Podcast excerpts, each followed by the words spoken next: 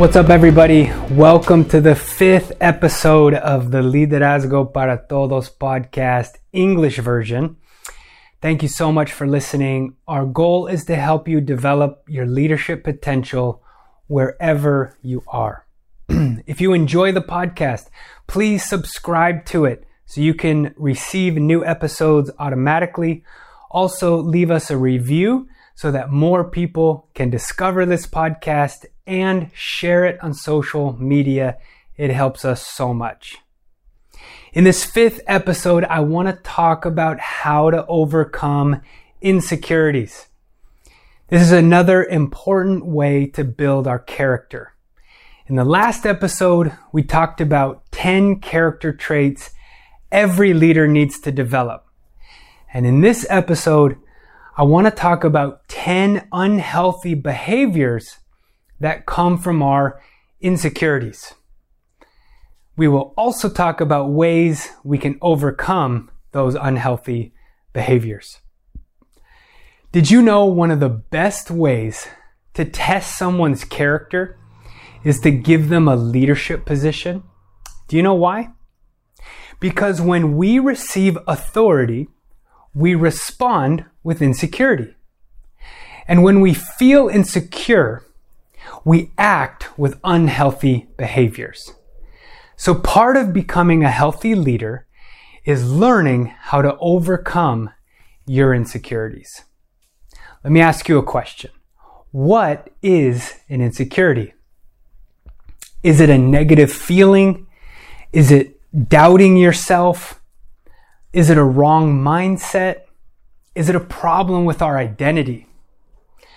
According to the American Psychological Association, an insecurity is a feeling of inadequacy or a lack of self-confidence. It's the opposite of feeling secure. When we feel secure, we are self-confident and stable. But when we are insecure, we are unstable, and we doubt ourselves. Insecurities lead to all kinds of problems. They make it difficult to believe you are worthy of love or that you are capable of doing great things. Insecurities have a negative impact on you physically, mentally, and emotionally.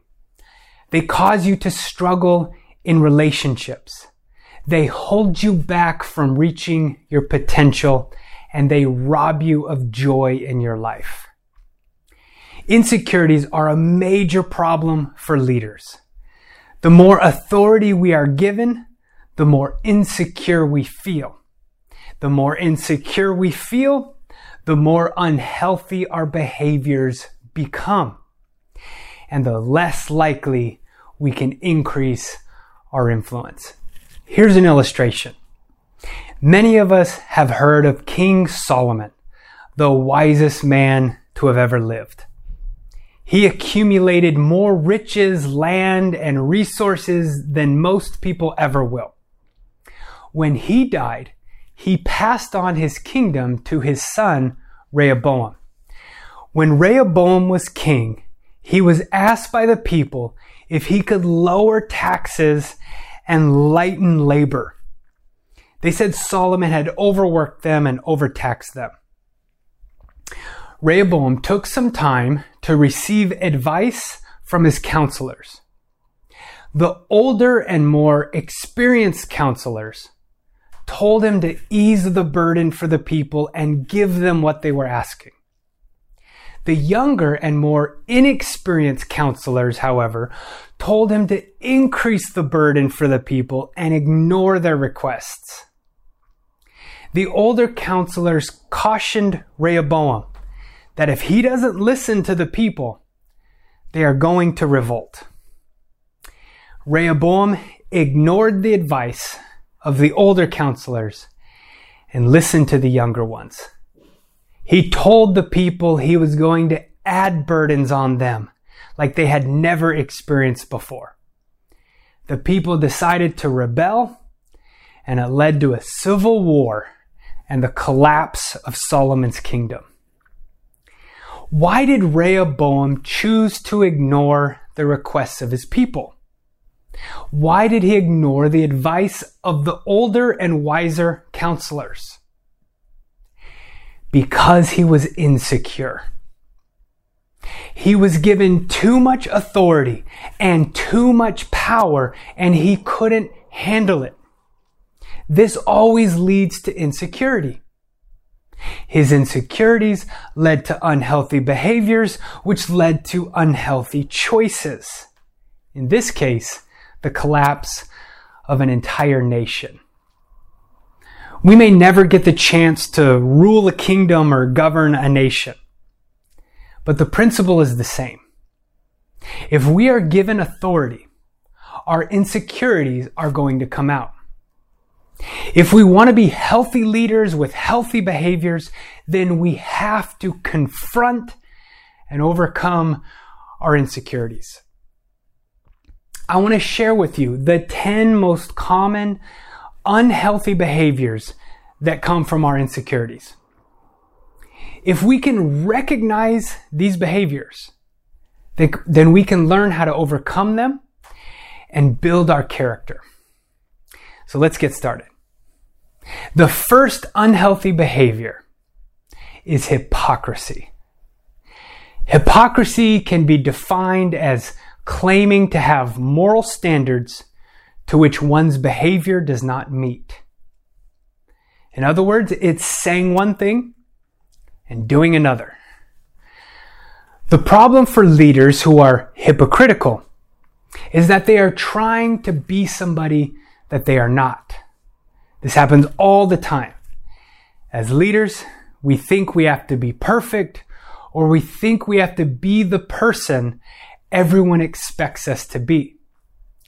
Studies show that when leaders are hypocritical, followers become unmotivated and eventually leave the team. The solution for leaders struggling with hypocrisy is to become the best version of themselves. Don't try to be someone else or be the person others want you to be. Become the person you were meant to be. Instead of looking outward, start looking inward. The real you is the person people want to follow. The second unhealthy behavior is defensiveness. Defensiveness can be defined as a feeling you get when you think someone is being critical of you and you respond with anger or a desire to get even. In other words, it's attacking someone when you think they're attacking you. The problem for leaders who get defensive is that ultimately they are just trying to protect their pride. They are trying to deflect from insecurities and weaknesses that need to be dealt with. Studies show that leaders who get defensive will not get as many opportunities as other leaders.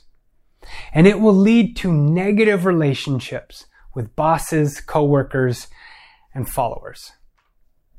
The solution for leaders struggling with defensiveness is to stop blaming others and start admitting fault.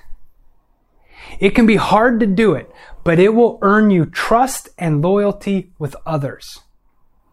Nobody likes to be told they are wrong or they have a weakness, but we all need to hear it.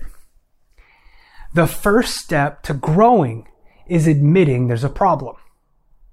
And usually the areas we get most defensive are the areas we need to grow the most. The third unhealthy behavior is jealousy. Jealousy can be defined as a feeling of resentment towards others because of something they have or something they have accomplished. In other words, it's wishing you had what somebody else had. It's like envy, but it's a more negative emotion. The problem for leaders who are jealous is that they can no longer celebrate others. They get so focused on what they don't have that they lose the ability to celebrate somebody else's win. They feel threatened when somebody else succeeds. Studies show that jealousy causes division and discord in a team. It withholds organizations from being able to create a positive and uplifting culture. The solution for leaders struggling with jealousy is to stop comparing yourself and start empowering others. Empowering others always increases your influence. The more you do for others, the more you will be recognized. Don't build your own platform. Build the platform of others and your platform will automatically grow. The fourth unhealthy behavior is sensitivity. Sensitivity or being overly sensitive can be defined as a person who experiences high levels of stress when facing confrontation. In other words, it's a person who takes everything personally. The problem with a leader who is overly sensitive is that they take themselves way too seriously. They're hard on themselves, they don't receive feedback, and they overreact when they make a mistake. Studies show that leaders who are too sensitive create a tense and joyless environment. Followers lack excitement and enjoyment. People feel like they cannot laugh or have fun. The solution for leaders who are overly sensitive is to learn to laugh at themselves sometimes. It's okay to joke around. It's okay to relax. It's okay to have a good time. If you do something embarrassing, let it go and laugh about it. Life is too precious not to enjoy it. The fifth unhealthy behavior is to be controlling. Being controlling can be defined as a person who tries to dominate others or situations. In other words, it's a person who always has to get what they want. The problem with being controlling is that control is an illusion. Nobody can truly control another person or a situation. Even if somebody could, it wouldn't last because people are not meant to be controlled and most situations are out of our control. Every parent or spouse can tell you how impossible it is to control another person. Studies show that people need autonomy to be successful. They need space to figure things out on their own. The solution for leaders that struggle with being controlling is to do what only you can do and give away the rest.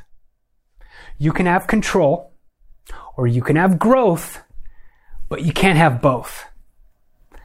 The better you become as a leader, the less decisions you'll have to make. So focus on what you do best and empower others to do everything else. The sixth unhealthy behavior is being critical. Being critical can be defined as always finding fault with the words, actions, or behaviors of others. In other words, it's choosing to see the worst in everyone. The problem with critical leaders is that they put unrealistic expectations on others. They expect too much from people. And when people don't meet their expectations, they get angry and criticize the person. Studies show that critical leaders create a toxic and untrusting culture where followers struggle with their self confidence. The solution for critical leaders is to remember that people are your greatest resource. It's not all about finishing tasks and accomplishing goals. It's also about building people. If you are too harsh, you might finish a goal, but you will lose a person. Create realistic expectations and help your people to develop their potential. The seventh unhealthy behavior is complaining.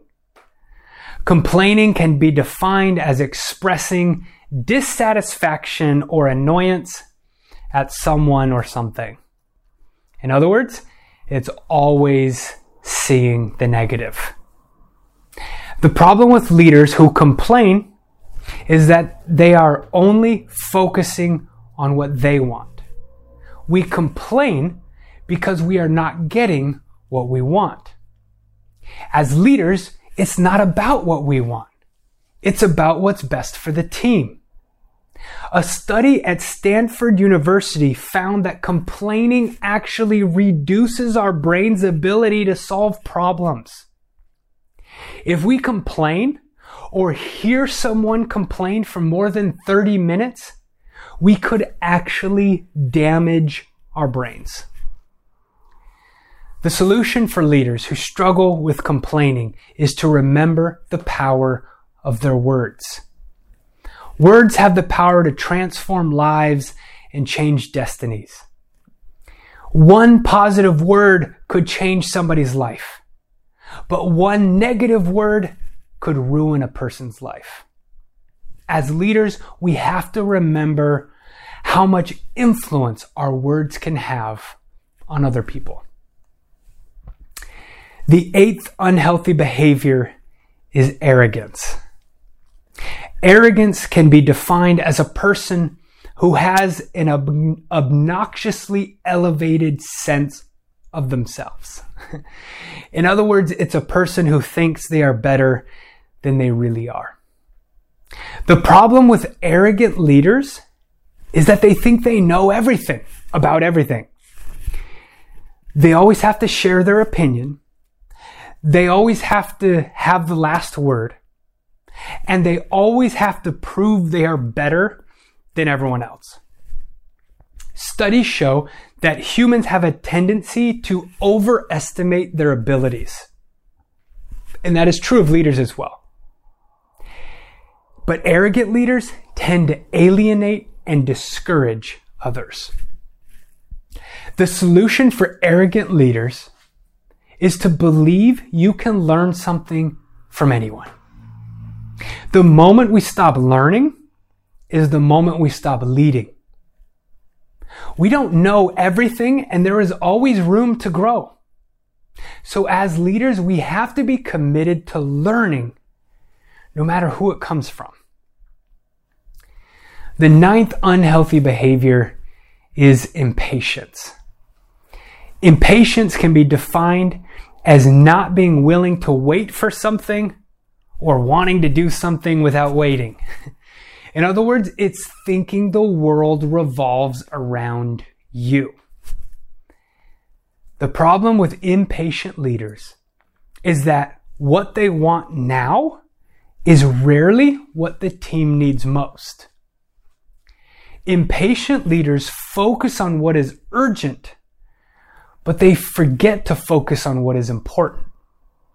The things that are most important, vision, values, purpose, and growth take time to develop.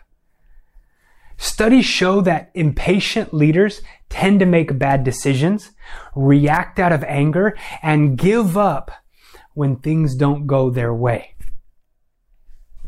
The solution for impatient leaders is to prioritize what is important over what is urgent.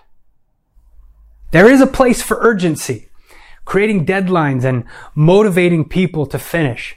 But what's more important is creating a healthy culture where people are satisfied, joyful, and growing.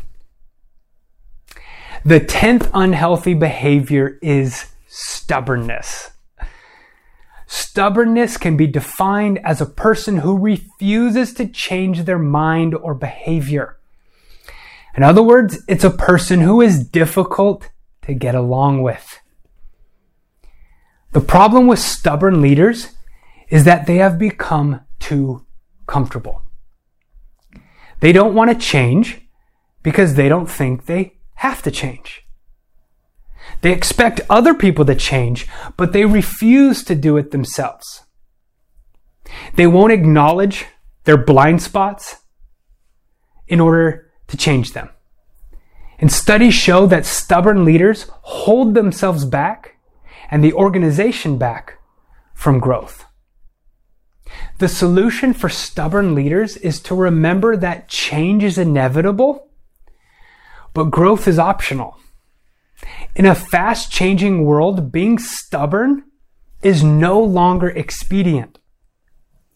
Being stuck in the past or being committed to old ways will not help a team.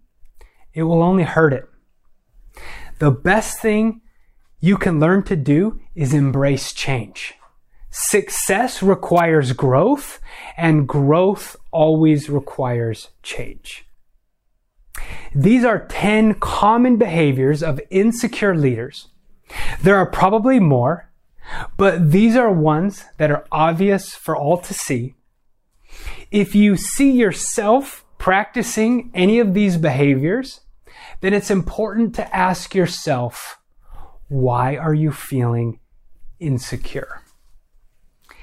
In the next podcast, we are going to talk about where our insecurities come from and how to better cope with them. So don't miss that next episode. Let's finish this episode with some application. Here's a quote from Bob Goff. He says, Insecurities don't get conquered, they get understood. And when they get understood, they don't have power over us any longer. This is such an important thing to remember. Our insecurities are not going away. We cannot eliminate them, but we can understand them. Once you are aware of your insecurities, then you can develop a strategy to overcome them. And I'm excited to share more about this in the next episode. Here's a challenge I want you to try this week. Identify the unhealthy behaviors in your life. What are they? When do they happen? Why do they happen? What insecurities are behind them? One of the best ways to develop your character is to identify and overcome your insecurities. Make this a goal as a leader.